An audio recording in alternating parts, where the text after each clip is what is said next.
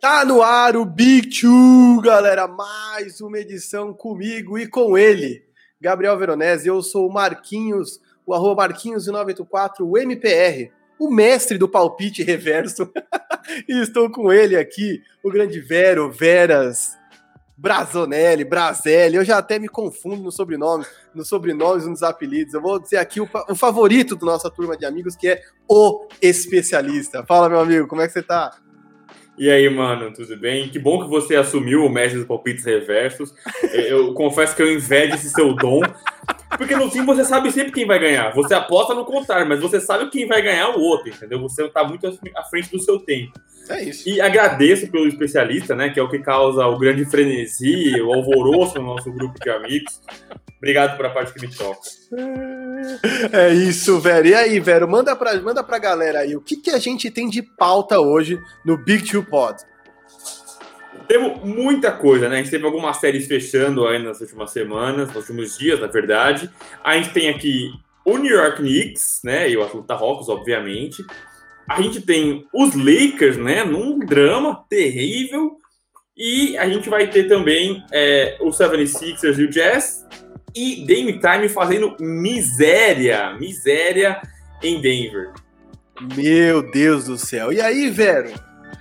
Sempre tem uma perguntinha surpresa agora. Toda vez para abrir o pódio, eu já mando uma pergunta para deixar a galera que estiver ouvindo ou nos assistindo pirando e vou passar isso para você. Hoje no Mismatch, aquele podcast que a gente sempre menciona aqui entre o Kevin O'Connor e o Chris Vernon, é, eles fizeram uma pergunta um pro outro que eu achei animal. Foi impressar assim. Vamos aproveitar o calor do momento do jogo de ontem de Portland, e aí eu quero te perguntar: como a gente veria Damon Lillard, prateleira, Olimpo, em que estágio esse cara estaria se Stephen Curry não existisse? Se Stephen Curry não tivesse se tornado o que se tornou, conquistado todos os títulos que conquistou. Vamos imaginar um Stephen Curry com aquela carreira normal, banco do Monta Ellis, um cara ok. E olha o que o Damon Lillard tem feito. Me diz, onde estaria, em que prateleira você colocaria Damian Lillard? Rapaz, pergunta enjoada. Eu que sou muito fã do mismatch também. Hoje fui fazer minha caminhada, né? Minha, minha corridinha ali, procurei o mismatch, não havia ainda disponível. Aí você me vem com essa, eu não consigo nem colar deles lá, do, do Kevin e do Max Vernon. É, antes de eu responder essa pergunta, eu queria lembrar o pessoal aqui para deixar o likezinho aí pra gente, seja no YouTube, dar o, o, o coraçãozinho para nós aí no, no Spotify, indicar para seus parceiros. É sempre muito bom a gente ter gente diferente, gente nova, trocando ideia, uma coisa que a gente gosta, né? É... Voltando para a sua pergunta, é, é, engraçado, né? Porque a gente, a gente acabou o jogo ouvindo no Twitter uma discussãozinha. O Twitter, né, em dia de NBA, é uma coisa surreal, cara. É delicioso o Twitter.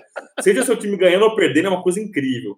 E uma discussão de em, em que degrau estaria Damian Lillard entre os grandes arremessadores da história. E é engraçado porque ele nunca belisca o top 3 justamente porque tem o Stephen Curry, né? Se não existisse o Stephen Curry, ele estaria também no top 3. Eu acho que são até chutadores diferentes, né? As características deles, enfim. É, e quando você me adiantou antes de a gente começar aqui o tema da pergunta, eu até pensei em perguntas mais capciosas. Se a gente, imagina se a gente trocasse os dois, como seriam as duas franquias, como seria o caminho deles. Mas eu sou muito suspeito para falar de Damian Lillard, eu sou fanboy total do cara, sempre fui. É, puta, eu lembro dele fazendo aquele skill challenge dos, dos rookies. Puta, era muito da hora. Eu sou muito fã do Damian Lillard.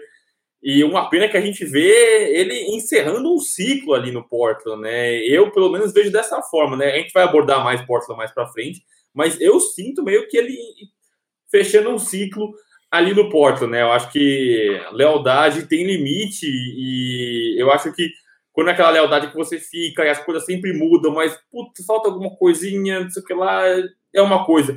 Mas as coisas não mudam muito lá no Portland, né? Eles trazem uns gatos pingados, até eu detesto a narrativa de Noé, que um cara carrega animais e tal. Meu Deus do céu, me ajuda, eu odeio isso também, odeio, odeio isso. Que mania eu dos caras. De... Sabe, o brasileiro ama essa parada do. Ai, o Senna ganhava com o pior carro. O Romário ganhou a Copa de 94 sozinho. Mano, esquece essa porra, velho. Não se vence em qualquer esporte, até os individuais, com a pior equipe, velho. Não existe isso. Ah, Neymar carrega esse PSG, o PSG não merece o Neymar. Ah! Não, e, e, o time do Portland é muito maior que muito time por aí, é muito maior que o time do Golden State, é muito maior que o time do Dallas, peça por peça, né? A, a diferença é que os caras não conseguem render, e eu acho que a culpa tá em quem tá do lado de fora da quadra ali, que é o, o, o ilustríssimo Terry Stotts.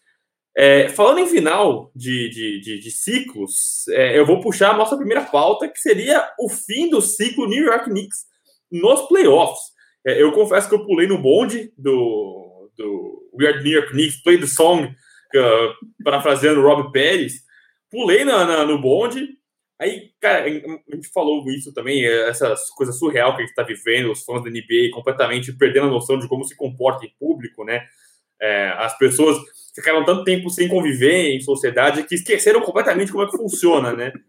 Sim. E aí, depois daquele episódio com o Trey Young ali da, do, do Cuspe, a, a minha torcida mudou brutalmente pro outro lado, né? Eu fiquei completamente do lado dos vilões ali, que são os Hawks. E os Hawks hoje fecharam é, a série num dia, um dia não, né? Uma sequência de jogos terríveis de Julius Randle.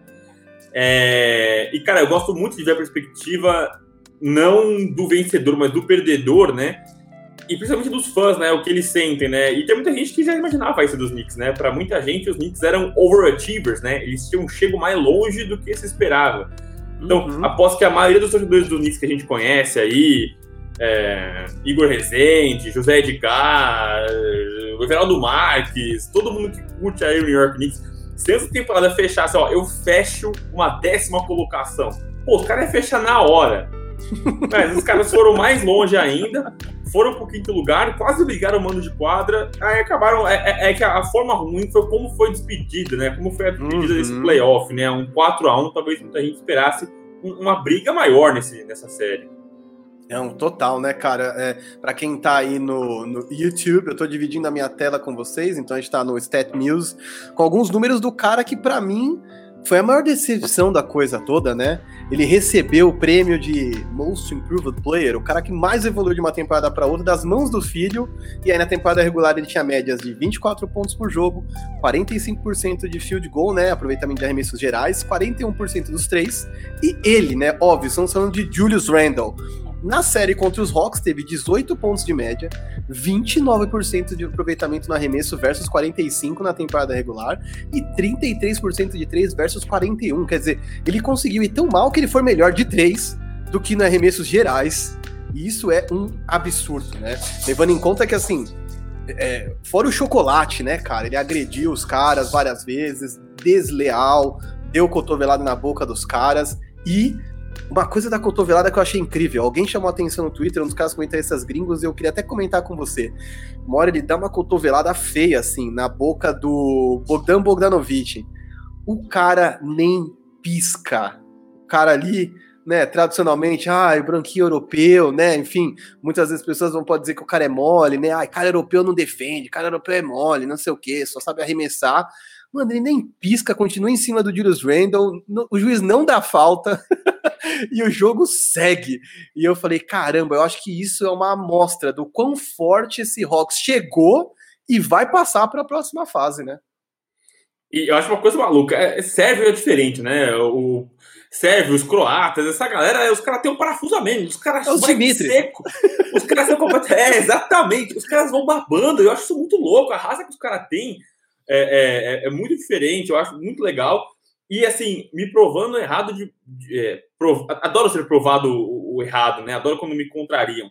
Eu não via nesse Rocks aí nenhuma liderança experiente, né? Você não vê nenhum uhum. veterano cascudo. O veterano deles era o Rajon Rondo que saiu. Então você não vê nenhum cara cascudo, não tem ninguém para pegar os caras pela, pela mão ali e, e empurrar para frente. É, eu acho que foi uma grande surpresa o time do Atlanta Hawks. E mais uma vez, falando de torcedores dos Knicks, o Ariel Helwani, né? É um cara que faz tudo ali na, na, na ESPN, né? O cara faz UFC, cobre NBA, e torcedor dos Knicks, ele falou, cara, a minha sensação é de que os Hawks, é, além das, dos motivos óbvios, né? Que eles são um time mais longo, né? E aí não mais longo fisicamente, né? Dimensionalmente, mas com mais jogadores, né? Tem mais gente talentosa no elenco. Uhum. É um time mais competente, né? A gente não tem um falar diferente, né? Eu gosto muito do time do Knicks, a gente gostou da entrega dos caras mas o time do, do, do Hawks, em termos de talento, é melhor. mas eles se preocuparam muito em jogar basquete, né? Não só essa questão da, da briga, da cotovelada. Eu acho que talvez os Knicks tenham sentido em algum momento que não ia dar, e aí tentaram na, na, na, no extra ali, aquele cotovelos afiados, enfim. Mas uh, o que fica triste para mim é, é, é, o amargo da, da saída dessa forma. E eu queria destacar que a gente falou desses números horríveis do, do, do Július. Ele pegou um smash muito chato, né, cara? Ele teve que atacar um garrafão que tinha que capelar, né? E aí a gente tem que exaltar, não só criticar quem perde, mas exaltar quem vence, né? O capelar, que é, foi um cara que saiu lá do Houston, é, um pivô antigo, como a gente falou muitas vezes, né? Um uhum. pivô mais moda antiga, que não espaça quadra, mas está fazendo uma ótima série, é um grande defensor. É, e acho que muito desse inferno que viveu o Julius Randle tem a ver com o suíço. Nossa, total, né? Porque, enfim, o Hawks abusou das dobras com John Collins, com o Clint Capela, com Hunter, é, cortou as linhas de passe do cara, não deixou o cara bater para dentro. Ele não é um cara que joga bem sem a bola, né? O Julius ainda não tem esse costume, ele precisa da bola na mão para criar. Então, ele pegava na bola, fechava uma dobra, ele não conseguia criar para outros. Quer dizer, é, tem isso, né? Acho que é muito bem pontuado por você. É, não é só falar mal de Julius Randle, não, é reconhecer o valor desse time que vai além de Trey Young, né? que destruiu na série, vamos falar, deixa eu falar a verdade aqui, destruiu na série, mas não está sozinho, né? Mais uma vez, por favor, refuta a história do Noé. O Trae Young não carrega animais, é um time jovem, sim, é um time promissor, não é um time para ser campeão do leste esse ano, mas vai até onde tiver que ir, principalmente porque joga leve sem o peso da responsabilidade. E eu acho que é, os caras vacilaram demais. Quando começaram a xingar, bota a cabeça de pássaro, meu, eles só alimentaram o monstro, velho. Eles só alimentaram o monstro. Eles acharam que o Trae Young ia tremer, que ele não ia jogar, e o cara jantou os caras com farofa. Então, de verdade, é, boas notícias para o fã né, da NBA, né? Eu sei que o Trae Young foi muito comparado com o arquétipo de Stephen Curry, então ele é muito cobrado pelos erros, a galera gosta de meter o pau nele, não sei o quê. Mas a verdade é que é isso, ele é arquétipo, ele é estilo, ele não é um novo Stephen Curry, né? Ele talvez seja o primeiro de uma linhagem de armadores que realmente vão ser Stephen Currys, Damon Lillards, enfim, essa geração de armadores chutadores que eu acho que é muito interessante, mas tem um time muito bom e tem Nate McMillan, então é, eu tô bem ansioso para ver o que esses caras vão, vão aprontar no próximo round.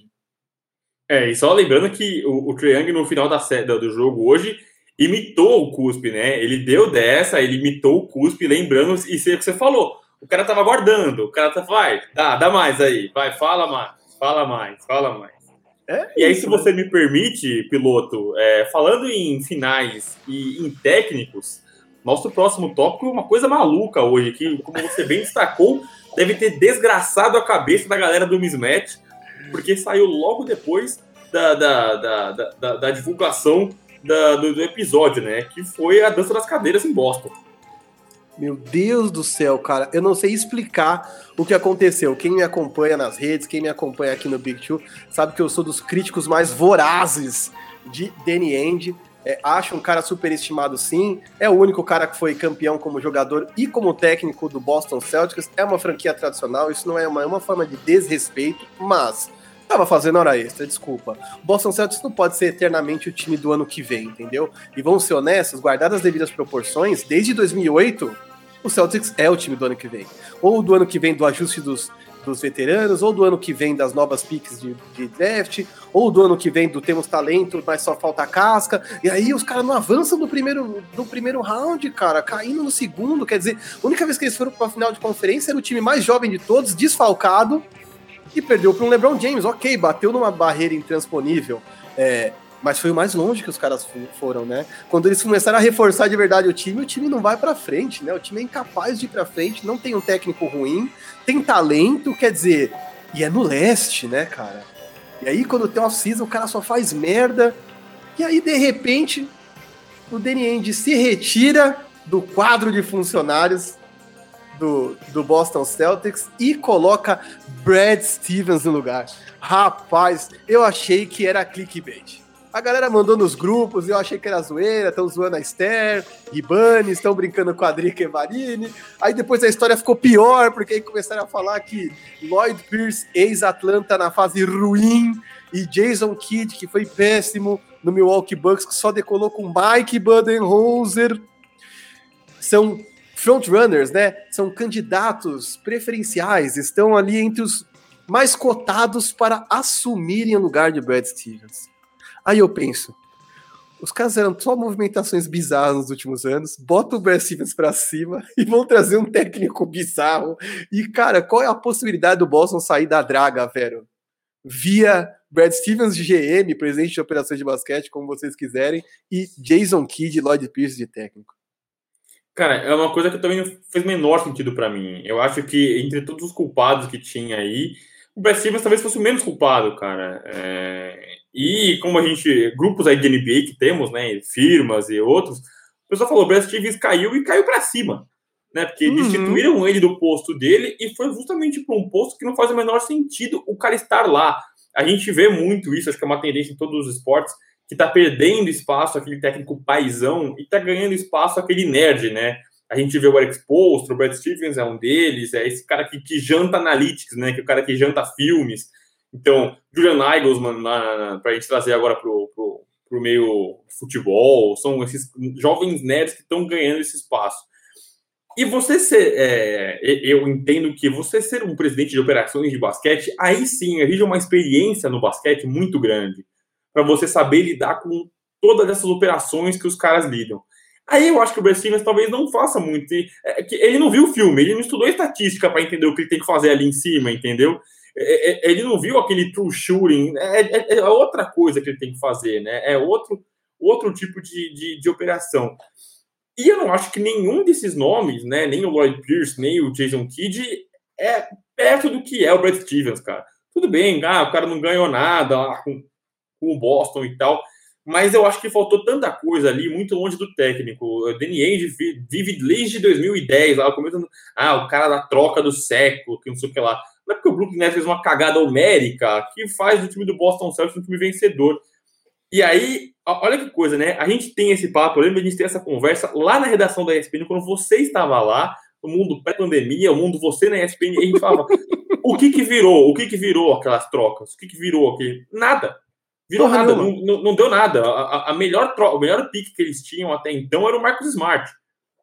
Então não foram a lugar algum e eu acho que eles tiveram muitas coisas nas mãos ali para conseguir dar o próximo passo. Né? A gente viu Gordon Hayward, Miles Turner, é, é, nomes que, que, que o Gordon Hayward que ficou e saiu, mas um contrato que você poderia negociar.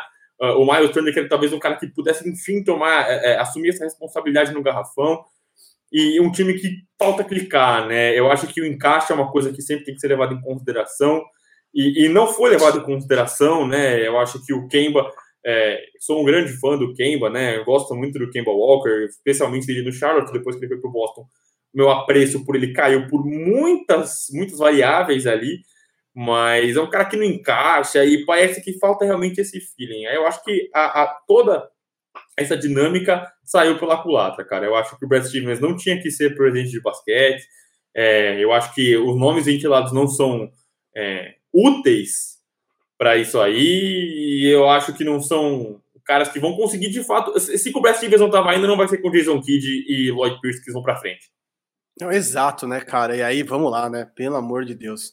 É, o Brad Stevens sobe, de novo, muito jovem para uma função que, enfim, talvez é, é, fosse um requerimento básico ter mais experiência, para uma área é, que ele não tem domínio nenhum, né, cara? Vamos ser honestos. Ele não tem esse domínio até agora, pelo menos não demonstrou, não tem essa transição, não transita por esses espaços de GM, de presidente de operações, que é o que esse trabalho mais de escritório mesmo, não chama front office à toa, né? Quer dizer, é relacionamento com as outras franquias, é você ser próximo dos caras, estudar trocas, é, vai lidar muito mais com números, né? Porque ele vai lidar com o de operações, então isso envolve lidar com teto salarial, com trocas, com negociações.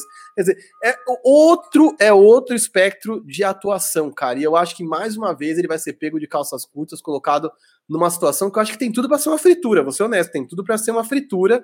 E aí tem uma... Exato. E aí tem um outro problema que eu acho que é muito grave, né?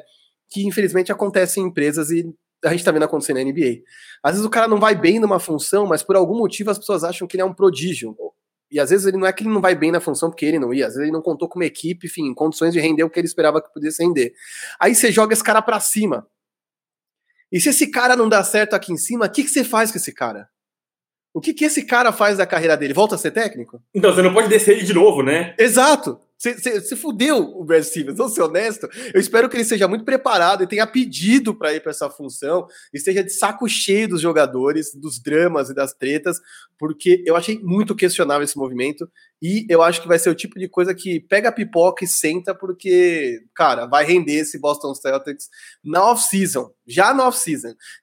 Dia 22 de julho, se, essa, se as finais tiverem sete jogos, a partir de 22 de julho começa a off-season peguem suas pipocas, sentem para assistir, porque, cara, eu acho que vem mudanças severas é, nesse Boston Celtics, que, por exemplo, esteve perto de trocar o Marcos Smart, que talvez não tenha ido embora numa troca, entre outras coisas, porque é um grande parceiro de Danny End.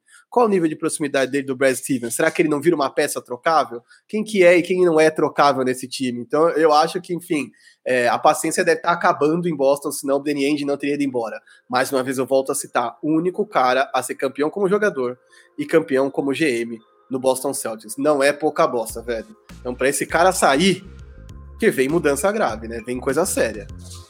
É, eu gostaria de falar que, como torcedor dos Lakers, eu iria pegar minha pipoca, me deliciar, mas eu, como torcedor dos Lakers, não posso assumir esse papel nesse momento, porque estou apreensivíssimo, eu estou com as pregas na mão. que situação, hein, velho? Meu Deus do céu, cara. É, eu, eu, eu, não me vou citar o mismatch de novo, porque eles citaram uma estatística maluca que é desde que o Lakers se mudou para Los Angeles, Nunca nenhum jogador do Lakers tinha ficado tanto tempo quanto o Dennis Schroeder ficou e saído sem marcar um único ponto. Eu não sei o que dizer dessa última atuação do Lakers, porque para mim ela parece um prenúncio do que vai ser o pós-temporada, né? Eu não sei o quanto você ainda tem aí na sua mente a fé de que é possível virar essa série para cima do Phoenix Suns, mas virando ou não virando, eu acho que nós vamos ter mudanças drásticas em LA também, hein, cara? Porque os jogadores que vieram não acrescentaram tanto. É, são caras que estão buscando contratos mais valiosos e não mostraram nem se merecem ficar.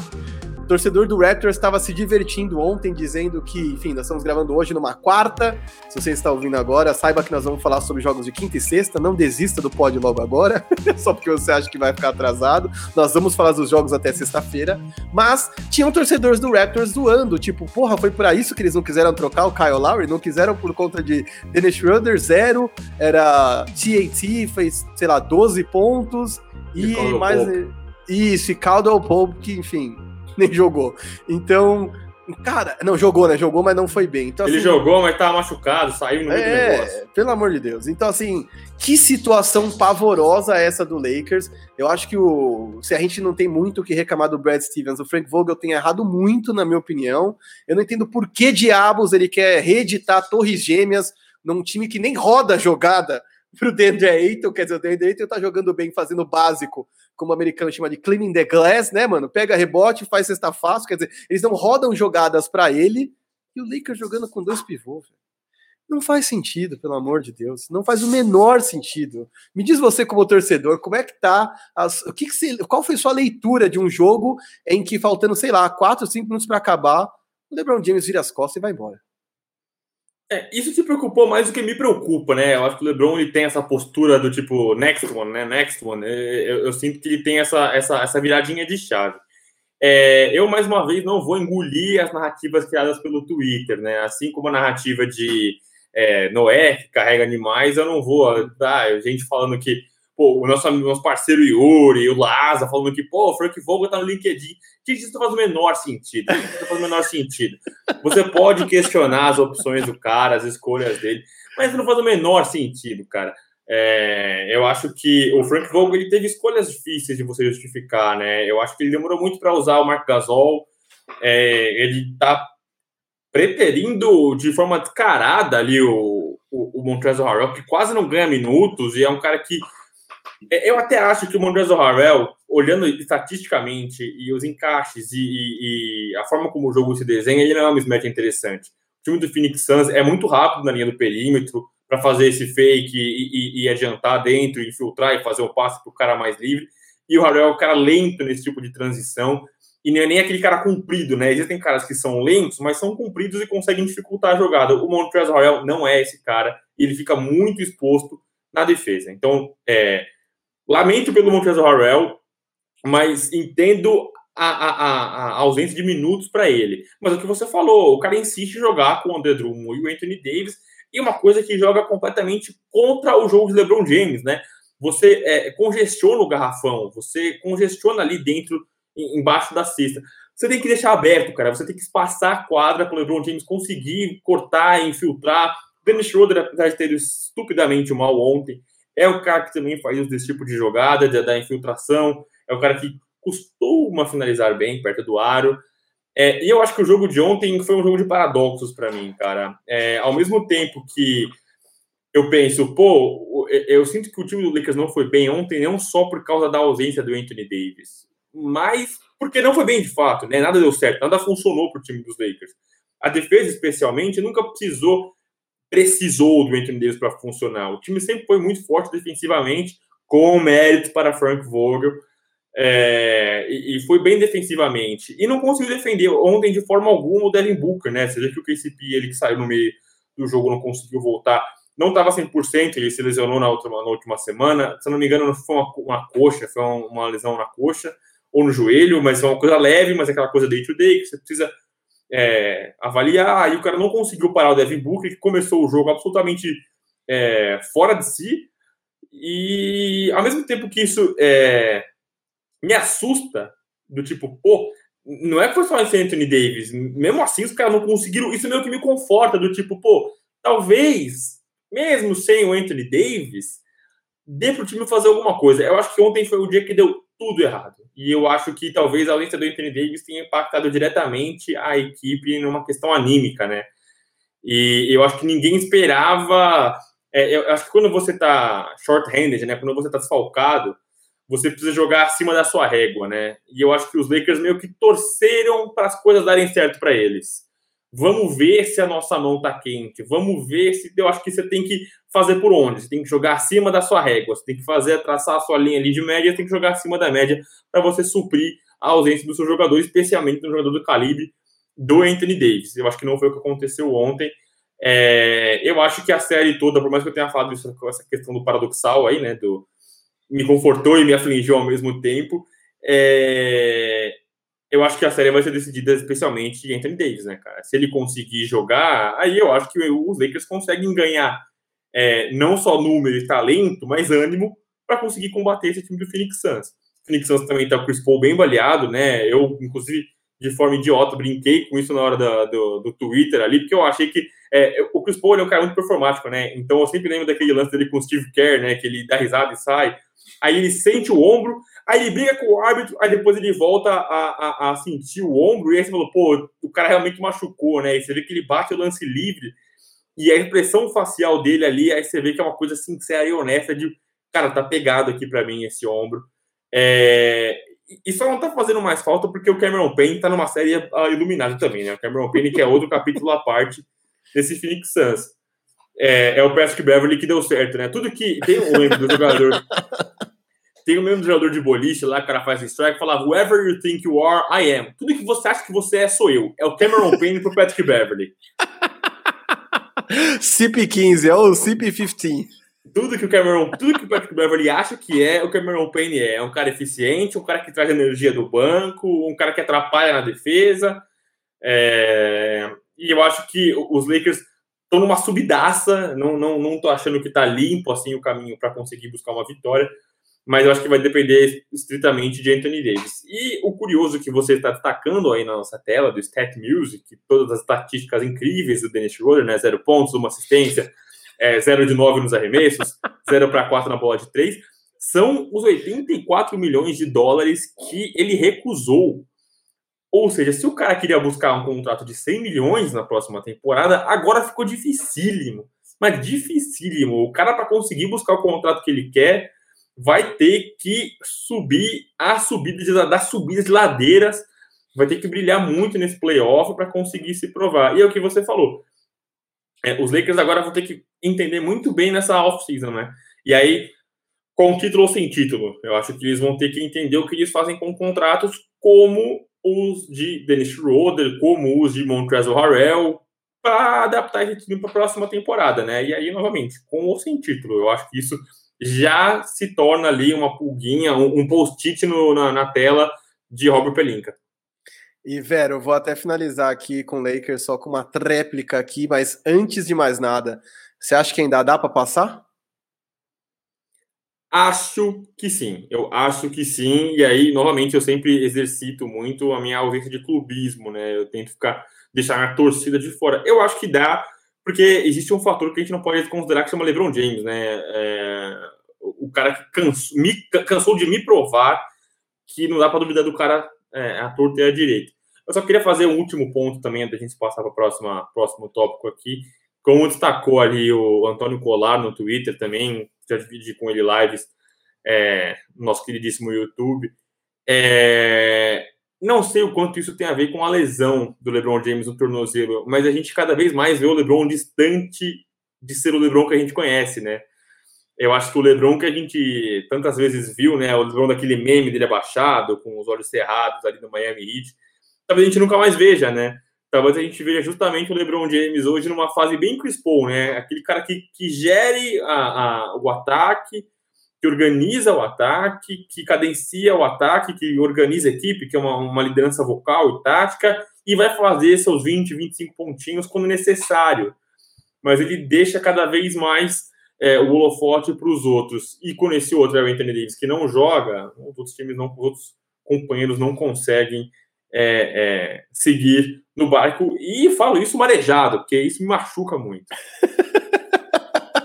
marejado como estava Chris Paul ontem ao cobrar o lance livre e sentindo a dor do ombro. E assim, eu vou ser bem rápido e rasteiro aqui. Eu acho que o Phoenix deve avançar é, se o Chris Paul estiver saudável, né? O Chris Paul chorou antes de cobrar o lance livre, e sem o Chris Paul, eu realmente não sei se esse Phoenix é capaz de bater esse Lakers, que enfim, eu não acho que a gente vai ver um LeBron James é, daquela final contra o Warriors, em que ele mete 51 pontos e domina todos os aspectos do jogo e quase vence se não tem um J.R. Smith no time.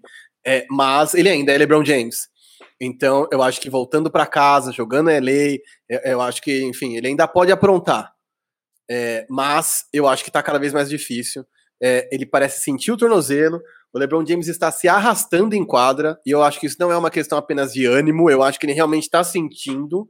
E é o que a gente sempre brinca, não é Benjamin Button, velho. Ele tá ficando mais velho a cada dia, ele não tá ficando mais novo. Então, as contusões pesam mais. Isso porque é um cara que cuida do corpo de maneira extraordinária, né? Mas, o, mas as contusões pesam mais. É, os companheiros de time não estão ajudando, ele tá claramente de saco cheio dos caras, ele tá, tipo, perdendo a paciência, é, inclusive com o Kuzma, que é um capítulo à parte, eu não vou nem entrar nisso aqui, mas o Caio Kuzma, assim, cara do céu, eu não sei o que dizer quando fala o nome do Kuzma. Não é uma coisa de, como era com o DeAndre Ayton, que eu pistolava porque eu tenho em mente o teto que aquele cara podia render, ainda que ele não seja um gênio. O Caio Kuzma ele vem errando em todos os aspectos que ele puder do jogo, ele atrapalhar, ele atrapalha. O Lakers com ele é pior.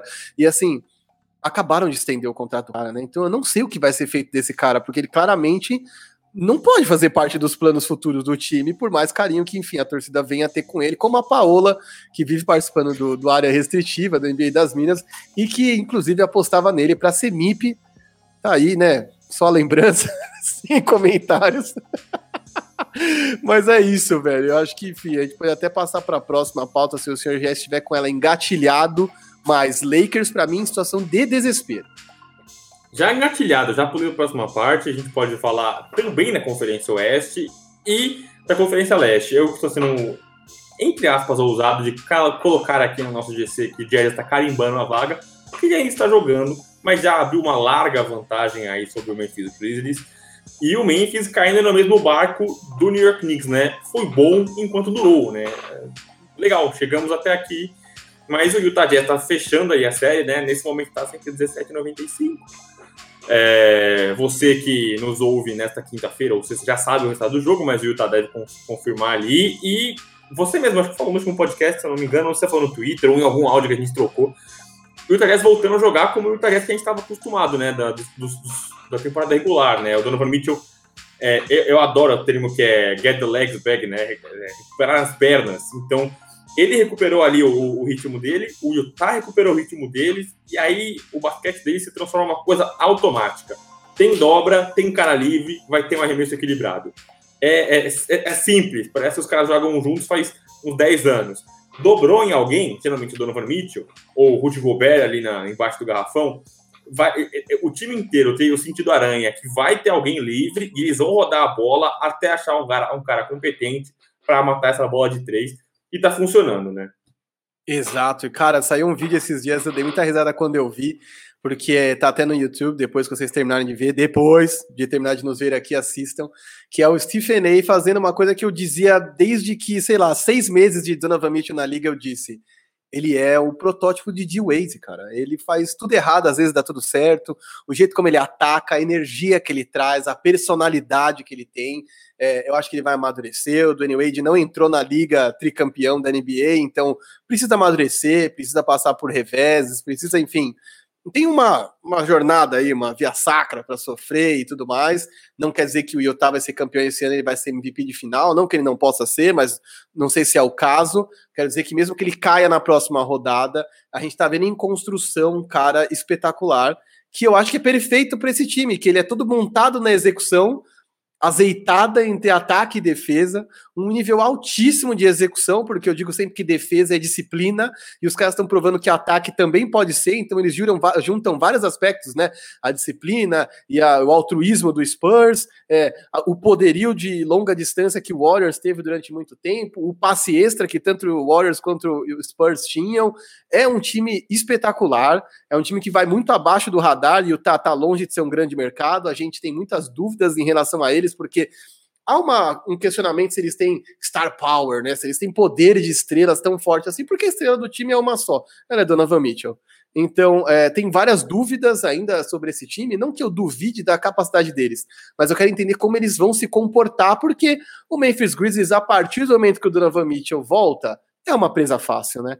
Então, é, eu não acho que Jamoran e o resto da molecada tinham uma força real para desclassificar esse Jazz, né? Eles iam impor dificuldades até onde eles pudessem, mas até como conjunto, esse Memphis não tinha como competir, né? E vou te falar, cara, a gente até esperava ali, a, gente como fã sempre quer sete jogos, né? E o 4 a 1 ele soa bem enganoso, mas a gente teve do Memphis o que a gente esperava do Memphis, né? Vender caro. Então, esse último jogo já abriu bastante, mas nos outros jogos, pô, já Moran fazendo 40 e tantos pontos e, e, e, o Jamoran entregando o que o fã quer ver, que é o highlight, é o jogo bonito, é aquela coisa incrível. É, é muito bacana ver o Jamoran jogar. E eu acho que o Memphis fez uma campanha justa, cara. Eu acho que ele entregou pra gente o que a gente esperava dele. Ninguém esperava que eles fossem bater o Utah Jazz, que é o líder do Oeste. A gente esperava que ele vendesse caro, roubasse um joguinho como, como jogaram. É, se fosse sete jogos, a gente já tá criticando o Utah, né? A gente tá falando, pô, caras cavalo Paraguai. Mas roubaram um joguinho e eu acho que tá justíssimo. E quem roubou um joguinho também, para minha alegria, foi o Washington Wizards de Russell Westbrook. Sim! O grande Washington Wizards, que enfim, não teve condições de competir com um, um, Sixers, mesmo com o Embiid se machucando, que é uma situação preocupante, porque, entre outras coisas, eu vou jogar a tela aqui, porque, assim, coisas nos playoffs acontecem, né? A gente faz super análises embasadas em dados, pesquisas, narrativas, lê os insiders americanos, e aí, de repente, o Seth Curry me faz 30 pontos em acertando 10 e 17 arremessos, 3 de 6 de 3, e mete 30 pontos no jogo, entendeu? Assim, é, o playoff é a terra de ninguém, entendeu? Então é incrível ver que, enfim, o Sixers realmente é esse time competente, mesmo na ausência de Joe Embiid. Para mim, é uma força dominante do leste. É, até que se prove o contrário, inclusive. Estou preocupado com esse menisco do, do Embiid, quero entender qual a extensão e gravidade dessa lesão. Mais uma vez, né? Um cara que tem um histórico vasto de lesões aí. Mas eu acho que o Washington Wizards foi bem até onde pôde ir, né? Enfim, não sei se é tão conto de fadas como a saída do Memphis é, mas se a gente tivesse que ranquear aí os times que estão saindo é, dos playoffs, o Miami tá lá no fundo do poço, para mim vai ser um time que vai ter que se reinventar para a próxima temporada. O Knicks vem logo acima, que só não é pior porque não tinha expectativa, né? Que bom que saiu do fundo do poço, onde tá, tá ok. Acima deles eu colocaria o Wizards, que, meu, ninguém dava absolutamente nada até o meio da temporada, chegaram chegaram. Acho que também precisa se reconstruir, mas não é exatamente uma vergonha perder para esses Sixers. E ali no topo realmente ficaria esse Memphis Grizzlies, que eu acho que são muito jovens, né? Então, o terceiro, terceiro elenco mais jovem da NBA ganha um jogo do Utah Jazz, que foi o time mais forte da temporada, é algo legal para eles levarem para eles para a próxima temporada, do tipo, cara, a gente beliscou e você quer saber? A gente podia ter feito mais, a gente podia ter vencido mais. Então acho que é um, vai, vai ficar um, um cliffhanger, um gostinho de quero mais, um gancho para a próxima temporada legal para eles. Mas o Wizards não passou vergonha não, né, cara? Eu acho que fez o que podia ter feito, perdeu o Bertans no meio do caminho, quer dizer, Acho que foi reforço, até onde dava, né? Reforço, reforço. Perdeu o Bertans é reforço, cara. Bertans, ninguém vai me fazer engolir Davis Bertans, cara. Ninguém vai me fazer engolir. Eu não tenho saudade dele, não. Davis Bertans, cara, menor condição. E eu acho que eu fico feliz pelo time dos Wizards, especialmente pelo Russell Westbrook, né? A gente queria. A, a gente que imaginou que eles não fossem nem chegar perto dos playoffs, foram dos playoffs e ainda pegaram o Seven Sixers e fizeram os caras sua sangue, né? É, eu fico feliz pelo Russell Westbrook, não queria que ele fosse varrido. Eu fico feliz pelo Bradley Bill, não queria que ele fosse varrido. E os caras chegaram esfacelados, né? Poxa, um time que passou por tantos percalços nesse ano, né? Esse ano foi muito atípico para todas as franquias. É, mas o Rui Hashimura fora durante muito tempo, perderam o Dani Avdija, que também acho que foi quase com reforço para os caras, porque o Avdija estava tendo uma temporada horrorosa.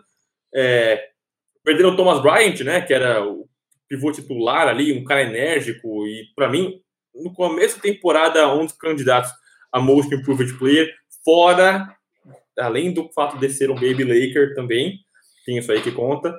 É, mas, poxa, fica justo também. Eu acho que é, é, aquele até logo quentinho, pô. A gente viu o, o Russ é, em mais uma temporada histórica dele, né, com o triple-double, justamente a temporada que ele passou é, o Oscar Robertson e, e, em um aninho de Wizards ele leva o time para os playoffs é, e já se torna o jogador com mais maior número de triple doubles da história do Washington. Eu acho que é muito gostoso a gente ver o carimbinho de Russell Westbrook mais uma vez na NBA. Não, é do caramba, cara. Eu fico feliz. Eu acho que, enfim, o Sixers passa para o próximo round preocupado com o Joe Embiid, mais fortalecido, porque entende que como equipe realmente é uma fortaleza, né? É, é, tem caras muito bons, o KD dos pobres, que eu sempre gosto de brincar, Tobias Harris jogando decentemente, jogando bem, é uma peça importante um Ben Simmons que, pelo amor de Deus, precisa aprender a cobrar lances livres e arremessar, ou vai rolar Reca Simmons, sim. Para quem não está familiarizado com o termo, Reca Check era um termo dos anos 2000, quando os times abusavam de fazer falta no Shaquille O'Neal, porque sabiam que ele não convertia ou um lance livre no máximo, ou errava os dois, e o time tinha a oportunidade de atacar o Lakers. É, sempre porque queimava a posse de bola rápido, né? E pegava a bola de volta e podia tirar a diferença de pontos que muitas vezes o Lakers havia aberto.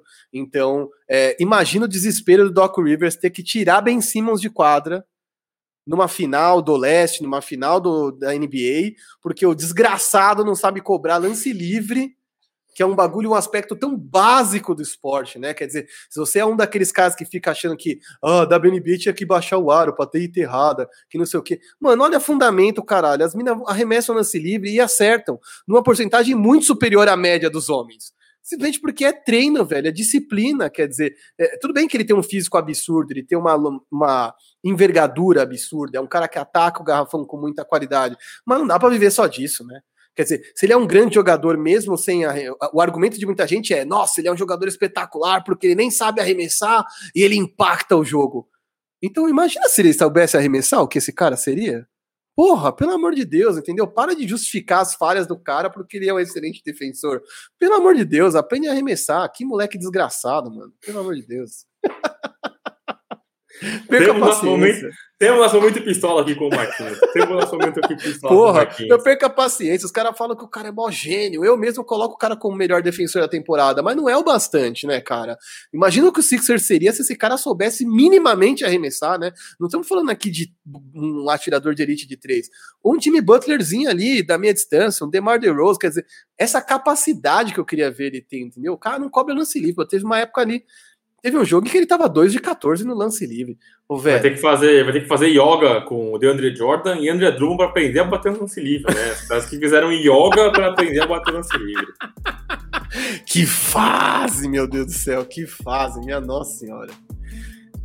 Falando em chutador, não sei, falando sobre chutadores de elite, a gente vai para mais um paradoxo, né? Mais uma viagem no trono do tempo. A gente vai pro próximo assunto, que foi o primeiro, que é o que Damian Lillard tem feito no Portland Trail Blazers, e é muito maluco a gente começar falando pelo Damian Lillard, é, acho que fala muito sobre o que, que é o Damian Lillard, né? A gente tá falando sobre o Damian Lillard, e o time dele perdeu. O time dele perdeu, e a gente vai falar dele porque ele, para mim, foi o grande protagonista do jogo. Sim, dos maiores protagonistas da história. É, um moleque me procurou no, no, Instagram, agora não vou me lembrar a arroba dele, mas disse para mim: caramba, foi um dos melhores jogos, uma das melhores atuações individuais que eu já vi na minha vida. E ele claramente parecia mais novo, ter seus 18 anos, então a, a, o que ele viu de NBA, óbvio, né? É mais curto do que eu, que sou mais velho. E eu pude dizer para ele: cara, eu te, posso, eu te assisto NBA desde 1992, eu posso te garantir, foi uma das maiores atuações que eu também já vi. Então, até na tela aqui, para quem tá vendo no YouTube, tá uma tela em que a gente diz mais pontos em uma derrota em playoffs. E os mais pontos são liderados por Michael Jordan, 63 versus Celtics, 57 do Donovan Mitchell versus Nuggets e 55 do Damian Lillard versus Nuggets. E o 55 do Damian Lillard não era cesta fácil. É, step back com dois caras em cima, é, puta, bola de três decisiva, acertou 12 de 17 bolas de três. É, puta, o jogo esquenta, é ele que pega, mete bola na prorrogação, mete bola. Cara, e aí, assim, né, mano, os amigos dele, os companheiros de time vestiram ali o Mussum, o Zacarias, o Dedé. E aí, cara, sério. o bonde dos trapalhões, né, velho? O CJ McCollum pisando fora de quadro, o, o Robert Covington errando enterrada. Ah, sério. Eu acho que o que você disse no começo é tudo, cara. Lealdade tem limite, velho. Tem limite. Não dá, sério. É, e, e, e, aí, cara, é, a gente tem que de novo entender o tamanho do Damian Lillard, né? Que o Damian Lillard, na carreira dele mesmo, ele banalizou um pouco esse jogo de 50 pontos. É, não é a primeira, não é a segunda. O Damian Lillard, ele faz isso, é o potencial Damian Lillard. Mas o que faz ele tão especial é, é o momento de, disso aí, né? O momento que isso acontece. Esses pontos todos dele, é, a, a, a, parte mais grossa deles, é, é, é como se como se fosse naquele torneio de enterrados que tem aquela última bolinha ali do, do hack que é coloridinha. É a bola mais difícil de você fazer, cara. O que faz o Damon Lillard um espetáculo não é, não são os números que ele coloca para você, não são os 50 pontos e bola de três. É, é, é intangíveis, né? São estatísticas que você não consegue anotar aqui. É assistindo o jogo, cara. É vendo a dificuldade que é, o momento que ele mata a bola. É, e aí, eu, eu, o Instagram postou para mim, não lembro quem foi que postou, não sei se foi o House of Highlights, um desses Instagrams de basquete, e meio que lembrou tantas bolas absurdas que tem a marca do Damian Lillard, né? Eu lembro de cabeça aquela série contra o Houston Rockets, que para mim é, foi a mais marcante durante muitos anos, assim, uh, o que os americanos chamam de dagger, né? A facada final ali, o clutch. E aí, para mim, o que sobrepôs aquilo foi justamente a voz de Damian Lillard. O bad shot contra o KC, aquele arremesso da casa do cacete, que exatamente, que ele dá o tchauzinho ali pro, pro time do KC, do Paul George em cima dele. É... E seria de novo nessa, nessa noite, né? Se não fosse é, os companheiros de. não fossem os companheiros de time dele. É, como eu vi que você adorou o termo no Twitter, deu o brain fart, né? O peso uhum. do cérebro, né? Os caras simplesmente desligaram. E assim, é, uma noite de Robert Covington de Ryan Kelly, né? Uma noite de CJ McCollum de Nick Young, né? Umas lambanças absurdas. E assim, as enterradas que a gente, que os caras erram, a gente já viu isso acontecer muitas vezes, né? Os caras com aquela enterrada limpa e errar. Só que é uma falta de concentração tremenda. Robert Covington errou a enterrada, não no segundo quarto, ele errou enterrada com 40 segundos na prorrogação, cara. 40 segundos para acabar na prorrogação, ele erra uma enterrada. O CJ McCollum pisou fora. E, e olha que o CJ McCollum, eu acho que ele está num degrau muito diferente desses casos que a gente fala de elenco de apoio. Uhum. É, a gente falou dos Warriors, por exemplo. O CJ McCollum é melhor que qualquer jogador dos Warriors fora o Stephen Curry. A gente falou do time do Dallas Mavericks, está jogando agora. O CJ McCollum é melhor que qualquer jogador do Dallas Mavericks é, fora o Luca Doncic. Então, elenco de apoio o Damian Lillard tem, cara, mas eu acho que é o desgaste acumulado, né? Aquela coisa que vai e não vai, vai e não vai. Ele tem armas, cara, ele tem armas em volta, ao redor dele. Mas parece que no final só ele consegue funcionar, né? Ele é tão gelado para esses momentos que é ele que funciona. É, e, e, a gente viu ele matando bola. É, o cara dobra nele, ele faz o passe, quando a marcação afrouxa um pouquinho, pega de novo e chuta da casa do cacete. E o que mais legal foi da, da, da vitória toda do Portland não foi nenhum highlight do, Port, do, do Portland, não, perdão, do Denver, não foi nenhum highlight do Denver. Foi o Austin Rivers, que também teve numa série especial, mas a imagem dele agradecendo aos céus, né? Tem uma bola que o Dame erra, ele junta as mãozinhas ali e aí depois no, no, Instagram ele foi brincar e falou: Cara, agradeci porque o cara não errava de jeito nenhum. O cara tava arremessando de qualquer lugar, e tava caindo tudo, e eu só podia torcer, rezar e agradecer pelo momento que ele errou. E eu acho que é isso que faz o Damon Lillard tão especial, cara. É, não são 50 pontos. É a hora que ele cresce, o momento que ele cresce. E o Lillard que nem é um cara tão carismático assim, né? O Lillard é um cara bem fechadão, um cara bem uhum. introvertido, uhum. né? Você fez vídeo essas semanas aí do, do IGTV, esses vídeos produzidos pra caramba, o cara estuda para fazer vídeos, falou sobre as músicas do, do Dame Dolla. Ele não é um cara carismático, mas ele é um cara que conquista a gente pelo puro talento do cara. É, é, ele não é aquele cara engraçado, aquele cara carismático. O Jokic é um cara carismático, um cara divertido. O LeBron é um cara divertido, um cara carismático. O Russell Westbrook é um cara carismático. Tem muitos caras carismáticos na liga.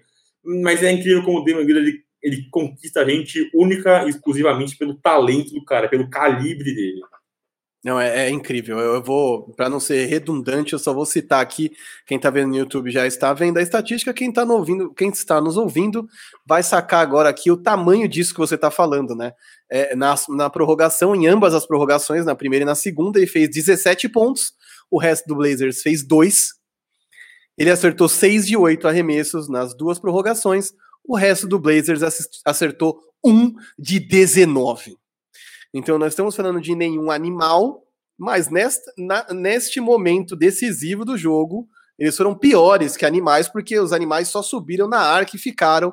Eles ficaram como se estivessem segurando a arca, não deixando ela fechar, nem deixando ela partir. Fizeram de tudo para estragar. É, e eu realmente acho que lealdade tem limite, tá? É, se ele não vai sair de Portland necessariamente para conquistar por conta dos projetos sociais que ele tem, o envolvimento comunitário e com o time que ele tem, eu acho que está mais do que na hora é, de alguns caras darem tchau, entre eles Terry Stotts, e eu acho que alguma grande estrela vai vazar, porque o CJ McCollum é o cara que tem mais valor, a gente já falou de trocas, não vou retornar isso aqui, mas é um cara que com certeza tá nos papos de troca, porque ele precisa de um cara de um nível acima.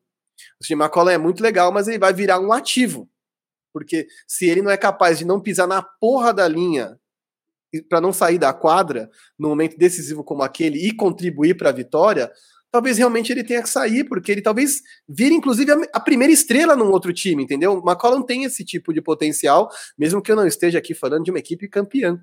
Mas ele é muito bom. Então, ele vai virar um ativo. Eu tenho poucas dúvidas que ou o Xi ou Terry Stotts, alguém vai rodar. É, e eu acho que a gente está vendo vários times que estão saindo nesses playoffs, finalizando ciclos, né, velho? É interessante perceber isso. É, acredito que sim, e eu bem o que você falou, né? Eu tava pensando aqui do ponto de perspectiva do CJ McCollum, e talvez ele dê esse salto em alguma outra franquia, né? É, você bem citou que a gente já aqui no podcast, em outros episódios, a gente sondou opções de, de trocas aí pro CJ McCollum, e você imagina ele, é, e aí, no, longe da sombra do Lillard, eu não acho que ninguém se incomode de ficar na sombra do Lillard, porque o Lillard é um cara gigantesco. Mas eu acho que ele, numa outra franquia, poderia ter um protagonismo diferente e aí, quem sabe, mudar a, a trajetória da carreira dele, né? É, eu não vejo no CJ McCollum um cara. É, existem caras na NBA que se incomodam em ficar na sombra de alguém, né? A gente enxerga isso, a gente já viu isso em alguns momentos. Kyrie, Kyrie? Irving. É. Kyrie Irving, eu, tenho, eu, eu, sempre detestei o Kyrie Irving, mas eu adquiri mixed feelings sobre ele nesse momento que o cara conseguiu implodir uma franquia sem estar nela. Eu achei isso incrível. É, mas o CJ McCollum, eu nunca, eu nunca senti esse tipo de, de, de, aversão nele, né? Ele sempre respeitou muito a posição dele lado do Damian Lillard, ele sempre se comportou bem sendo uma segunda estrela. Mas talvez seja a hora de fazer as malinhas dele ali e coisas que não estão no controle dele, né? Quando o cara é trocado, muitas vezes ele não tem opção nenhuma a não ser agradecer pelos serviços prestados e, e fazer a mala.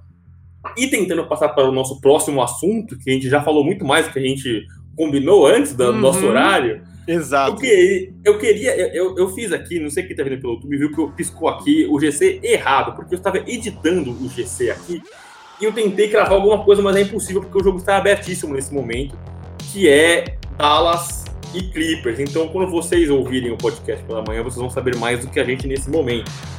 É... E aí, eu vou falar mais uma vez, novamente, né? Como eu falo muito do, do, do, do Mismatch, nós dois somos muito fãs ali do podcast. E aí, o pessoal falando que tem uma galera que tá torcendo muito pelo time do Dallas, é a galera do Miami Heat, né?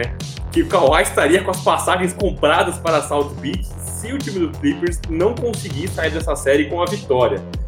E nesse momento o Dallas tá ganhando. E, cara, é incrível como nessa série ninguém consegue ganhar em casa, né? Ninguém consegue uhum. ganhar em casa nessa série.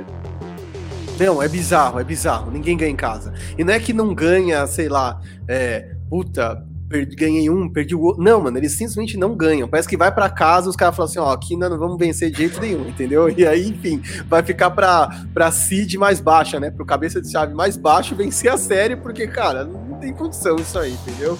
É, e é bem bizarro, né? Eu, no último jogo, pelo menos, eu tinha percebido um Luca Doncic que não estava bem fisicamente, é, errando passes e tudo mais. Você percebia que ele não estava se sentindo bem mais uma vez, o que é um puta problema, né? Porque é um time que, enfim, fora ele, não tem ninguém com capacidade alguma de criação. É, nos primeiros dois jogos, o Mavs, meu, velocidade de cruzeiro, atropelou o, o, Clippers. E jogando em casa, que é o que a gente tá brincando, foram, é, entre aspas, atropelados. Enfim, o Clippers dominou e recuperou o mando de quadra, empatando a série, pelo menos, deixando virar uma melhor de três.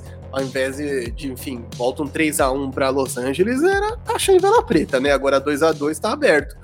Então, é muito interessante porque eu acho que é, cada um deles, se avançar, oferece riscos diferentes para a equipe que pegar. Então, daqui a pouco a gente vai falar um pouquinho sobre previsões que a gente vai fazer até sexta, mas é, eu estou bem surpreso com essa série. Não acho que o Clippers joga como um time unido, coeso, mas tem muito talento nesse time. Então eles sobrevivem na base disso.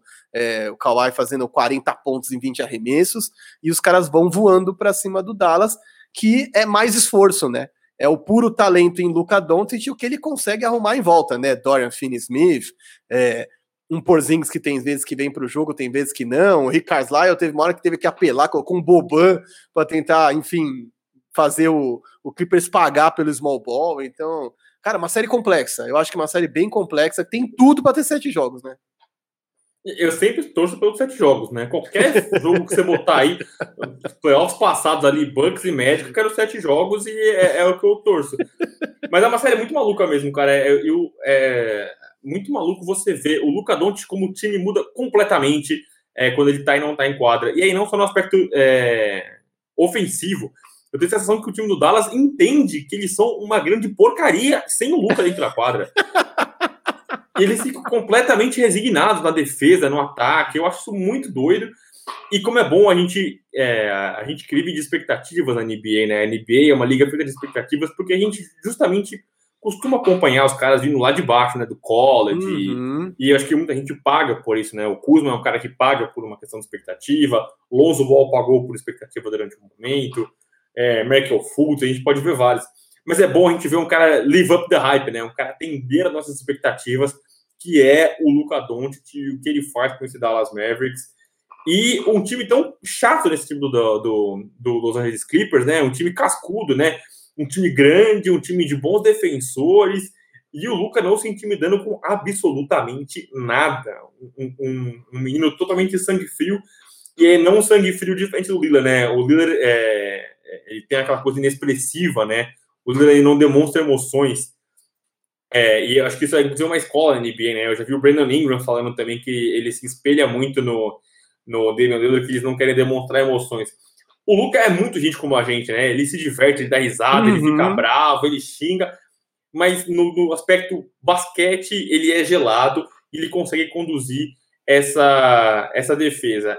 E pulando também no barco do pessoal do mismatch, eu também acho que se o Clippers não escapar dessa série, cara, é remontada no time, cara. É remontada. Eu achei que se, se fosse um 3 a 0 ali, se o Dallas fechasse na varrida contra os Clippers, eu achei que a franquia ia acabar, cara. Eu achei que a, franquia ia acabar, porque é o melhor Clippers que a gente já viu com toda a existência desse time. E a gente não conseguiu ver os caras brigando na conferência, final de conferência. E eu acho que os caras vieram esse ano, escolheram um adversário, fugiram dos Lakers para pegar esse Dallas e aí estão tomando o cascudo dos caras. E eu acho que se não saírem vivos dessa, dessa, dessa série, cara, eu acho que é remontada, eu acho que é Kawhi taking my talents to South Beach, eu acho que vai rolar alguma parada assim, cara, que não é possível que esse time fique dessa forma. Não, não vai. Eu já falei isso em outras ocasiões, em outros podcasts, em conversas com amigos, e eu acho que a montagem desse time é toda errada. Os privilégios e todas as tretas que eles tiveram, e isso machucou a química. A gente sabe o quanto é prejudicial quando você está num emprego onde há favorecimento de qualquer forma dentro de uma equipe, e o quanto isso prejudica o relacionamento entre as pessoas é, dentro e fora do trabalho a longo prazo. Eu não acho que não, os caras, mesmo que tenham acabado com os privilégios do Kawhi, como aquecer no vestiário separado, os caras não esqueceram disso. Os caras não levam isso na boa. Não acha que o Patrick Beverly, que já era um cara meio tantando a cabeça, é, super folgado, super é, enfim, quando anunciou que o Kawhi e o Paul George estavam vindo, já falou: ah, entrega o anel, me dá o troféu. Quer dizer, é uma galera meio fora da casinha, né? Eu brinco, mas é real. Para mim, eles montaram um esquadrão suicida e acharam que os caras iam ser o Get Along Gang, andar de mão dada e ser amiguinho. E, cara, não é assim. Principalmente quando as coisas dão errado. Então, se eles é. ganham o título ano passado, ia ficar de boa. Mas não foi isso que aconteceu. Então, aí as coisas foram going south, como diz o americano, né? É, a definição de bomba relógio, né? Se deu certo no primeiro momento, ótimo. Mas não deu certo no segundo, no primeiro momento, o relógio começa a clicar. E aí até a forma como os contratos são moldados, né? O contrato do, do Kawhi é dessa forma, né? Aquele one and one, ele tem o primeiro, o, o primeiro ano de contrato e o segundo, o terceiro ali é, é, é a opção dele, né? Se não me engano, o Paul também tem o mesmo formato de contrato, ele também pode escolher o que ele faz da vida dele. É... E esse time dos Clippers é o que você bem falou da montagem do elenco, né? A gente tem as duas estrelas que são estrelas dos dois lados da quadra, né? São caras que você consegue é, contar com os pontos dele, né? Com a pontuação e na questão defensiva, eles são bons defensores. E aí o elenco de apoio, a gente já falou muito do Luke Kennard, né? Um cara que tá ganhando uma bica para não ganhar um minutinho de quadra nesse playoff. E aí você entende como o time foi de fato mal montado, né? É, o time do Clippers, você tirando as duas estrelas, não tem nenhum armador de ofício. Agora tem o Rajon Rondo que chegou no, com, com o bonde andando, mas não tem nenhum armador de ofício, nenhum armador de ofício. Os caras não tem ninguém que consegue criar para os outros. O time do Clippers perdeu o Williams e não tem nenhum pontuador do banco. Nenhum pontuador do banco. O segundo cestinho é o Marcus Morris, né, que está com uma temporada acima da média na bola de três. Mas ele não é um pontuador. E aí você vê como o time do Clippers é, montou é, os jogadores ali bem hypados, né? Os jogadores que estavam com uma alta é, um alto valor no mercado, como foi o Serge Baca, como foi o Marcus Morris, com uma, uma ótima passagem ali pelos Knicks. Mas não tem nada a ver com o encaixe do time, os caras não, não funcionam ali no time, né? E o que a gente falou do Kawhi já uma vez, duas vezes, mil vezes, que é o, o upside dele e às vezes é uma coisa que atrapalha, né? Essa fato de ser gelado, às vezes é uma coisa muito boa, mas é, o pessoal novamente do, do Mismatch falou, acho que foi o Kevin O'Connor que falou, da importância do LeBron, o quanto ele tira dos caras, né? O KCP teve a melhor temporada dele na bola de três ano passado, porque você tava do LeBron James, te demanda isso, o LeBron James exige isso de você, e aí não o LeBron que vai lá te cobrar, mas por lado do LeBron, cara, o cara tá se matando aqui e tal, o Kawhi, bem ou mal, ganhando ou perdendo, os caras varrerem ou forem varridos, ele vai acabar o jogo, vai botar um moletomzinho dele ali, subir na. na no...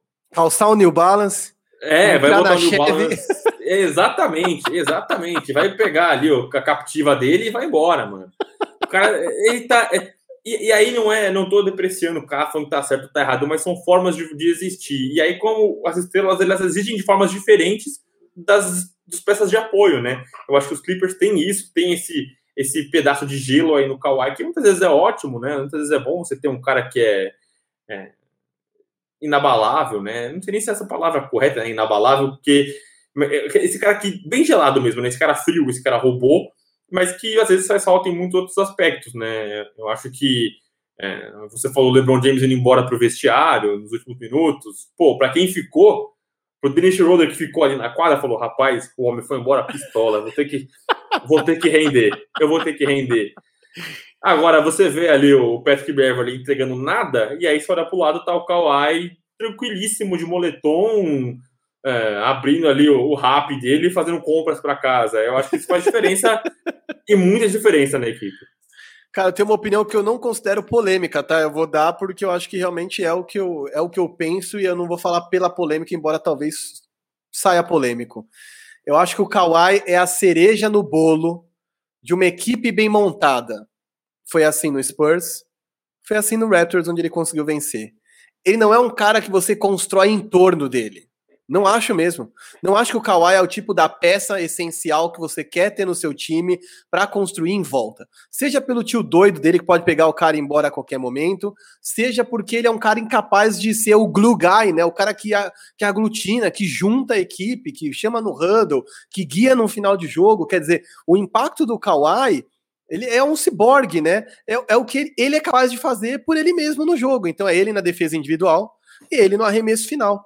Agora, construir uma franquia em torno do Kawhi é um erro bizonho que eu talvez nunca cometesse. E se eu não cometo aqui do Brasil, eu fico imaginando que outros GMs lá também tenham essa ideia. De entender que o cara é um senhor ativo, que o cara tá entre os melhores jogadores da atualidade, que ele é um monstro de execução. Mas ele não é um cara onde você constrói em volta. É um cara que você tem que ter seu time pronto e dizer, cara, sabe o que falta nesse time? A gente tá a uma estrela de ser campeão. Aí você traz o Kawhi. E aí ele entra no seu sistema, joga naquele esquema que ele fez em, no, em Toronto, onde ele descansa nos back-to-back, você poupa o físico do cara, foda-se. E aí, quando você precisa de uma bola como aquela de Toronto contra a Filadélfia, você fala assim: ele é esse cara que eu vou dar a bola. Mas você não constrói em torno do cara, entendeu? Você traz o cara com uma cerejinha no bolo, a estrelinha na árvore de Natal, entendeu? Ele é o, o brilho do showroom, entendeu? Mas o resto tem que estar tá tudo montado. E eu não acho que esse Clippers é isso, entendeu? Para mim, o Clippers é o esquadrão suicida que precisava de um cara que juntasse. E nem ele, muito menos o Paul George, tem esse perfil, né? É isso, é isso. A gente zerou minha pautinha aqui. Você quer participar dos nossos próximos confrontos? Você quer fazer predições para você chutar tudo errado? É isso que você quer fazer? Ah, pode ser. E aí você que bota dinheiro em apostas, veja o que eu falo e faça o contrário. pode ser? e aí, vamos lá, estamos imaginando aqui bem rápido. Filadélfia passou 4x1 no Washington Wizards é, e Knicks foi derrotado 4x1 para o Atlanta Hawks. Agora se enfrentam uh, Philadelphia 76ers, cabeça de chave número 1, contra Atlanta, cabeça de chave número 5.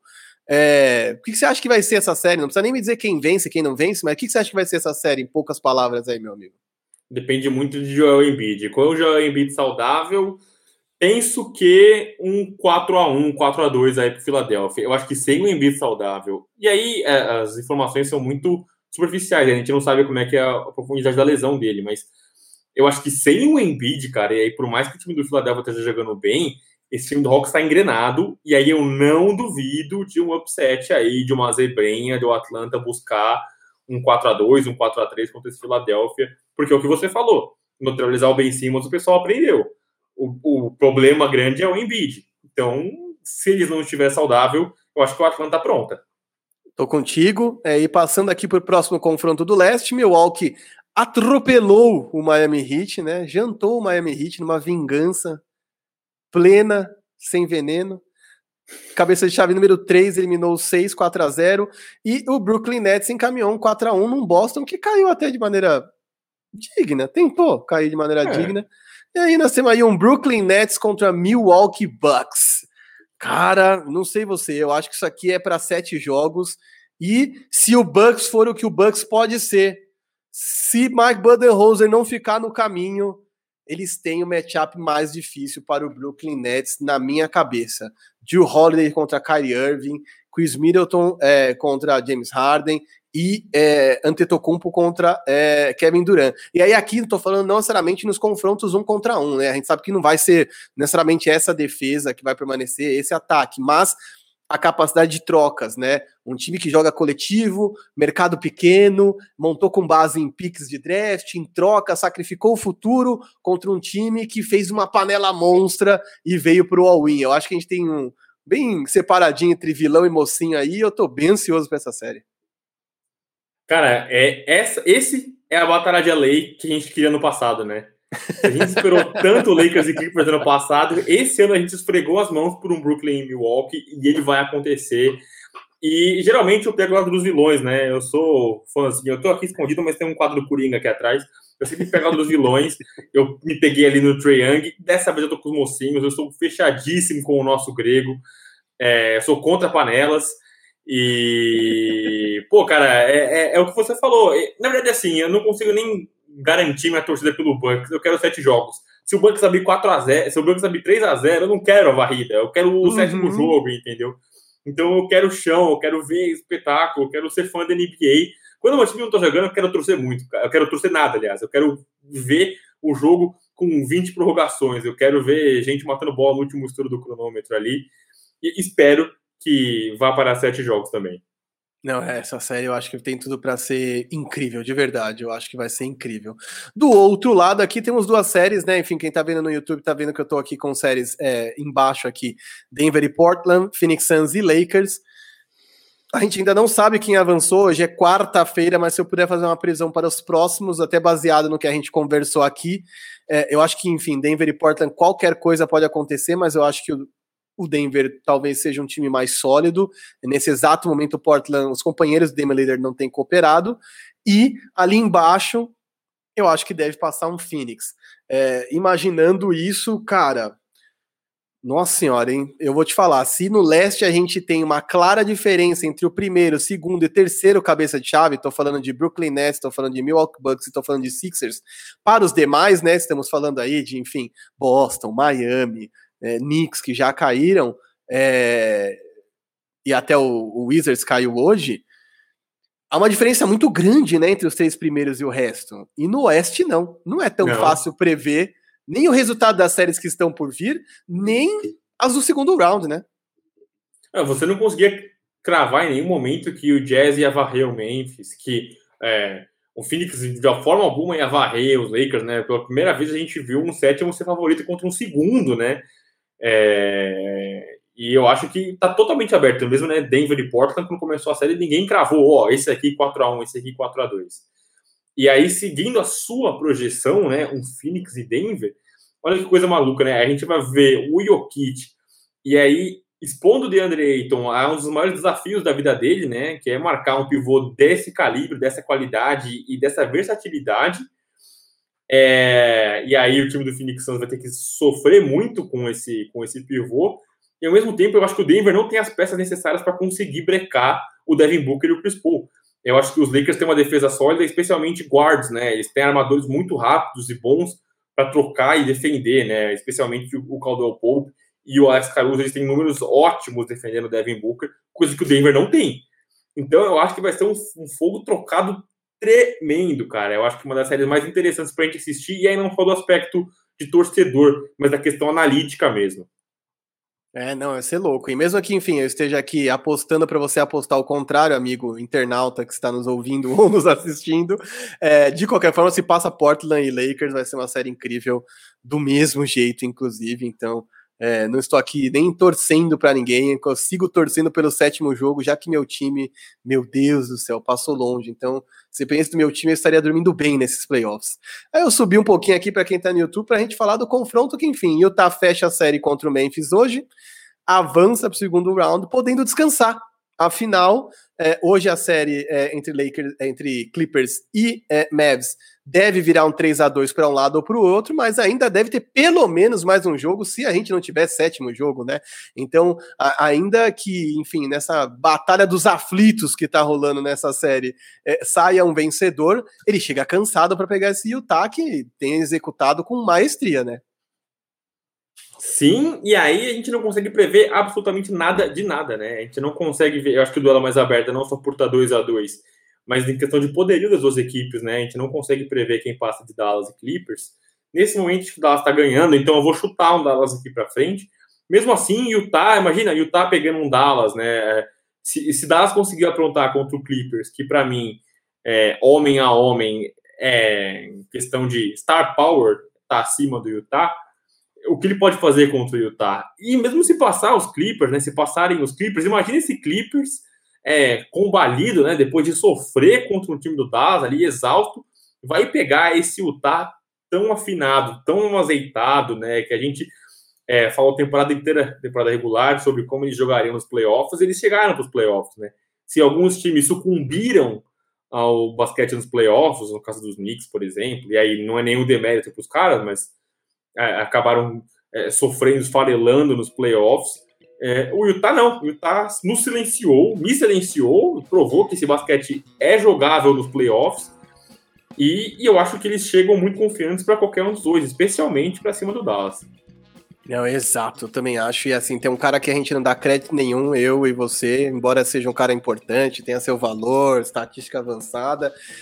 Rudy Gobert, para mim, quem vier, ele vai fazer sofrer. Porque Kawhi é um cara que agride cesta, Paul George é um cara que agride cesta, e é um Clippers que quando não agride, perde jogos. O Dallas é, é um time que, enfim, não tem poder, não tem força no garrafão, mas o Luca cria para outros. Eles têm uma defesa boa de perímetro que vai forçar os caras a entrarem, enquanto os caras entram dando de cara com o Rudy Gobert. Então eu acho que nenhuma dessas, nenhum desses times, não acho que o Gobert é o Shaquille O'Neal que vai deitar nos caras, mas ao mesmo tempo acho que ele é o tipo do cara que vai bagunçar esses caras. Quando ele não dá o toco, ele transforma o arremesso, ele atrapalha. E eu acho que, mesmo não dando, dando poucos créditos para ele, aos poucos vou dando meu braço a torcer entendendo a importância fundamental que ele tem no esquema do Queen Snyder. Não vou mais falar Zack Snyder aqui, que não é versão estendida de 4 horas de porcaria, não. É um puta técnico que, inclusive, está entre os melhores da liga no momento. E é isso, né, Vero? Acho que passamos a régua. Finalizamos, a só pro tio. É isso, galera. Então quero ver vocês aí nos comentários dizendo se não estivesse, se não tivéssemos Stephen Curry, em que nível de ranking dos melhores de todos os tempos, melhores armadores de todos os tempos, estaria Damon Lillard. É isso, galera. Com isso eu fico por aqui. Foi um prazerzaço, Vero, e até sábado, pois teremos sábado. Big sábado Two Live ao vivo. Esquecemos de falar no começo, vou mandar o Silver colocar no começo, mas teremos ao vivaço Big Two Pod a partir das 10 da manhã. Não perda. É isso. Até. Falou!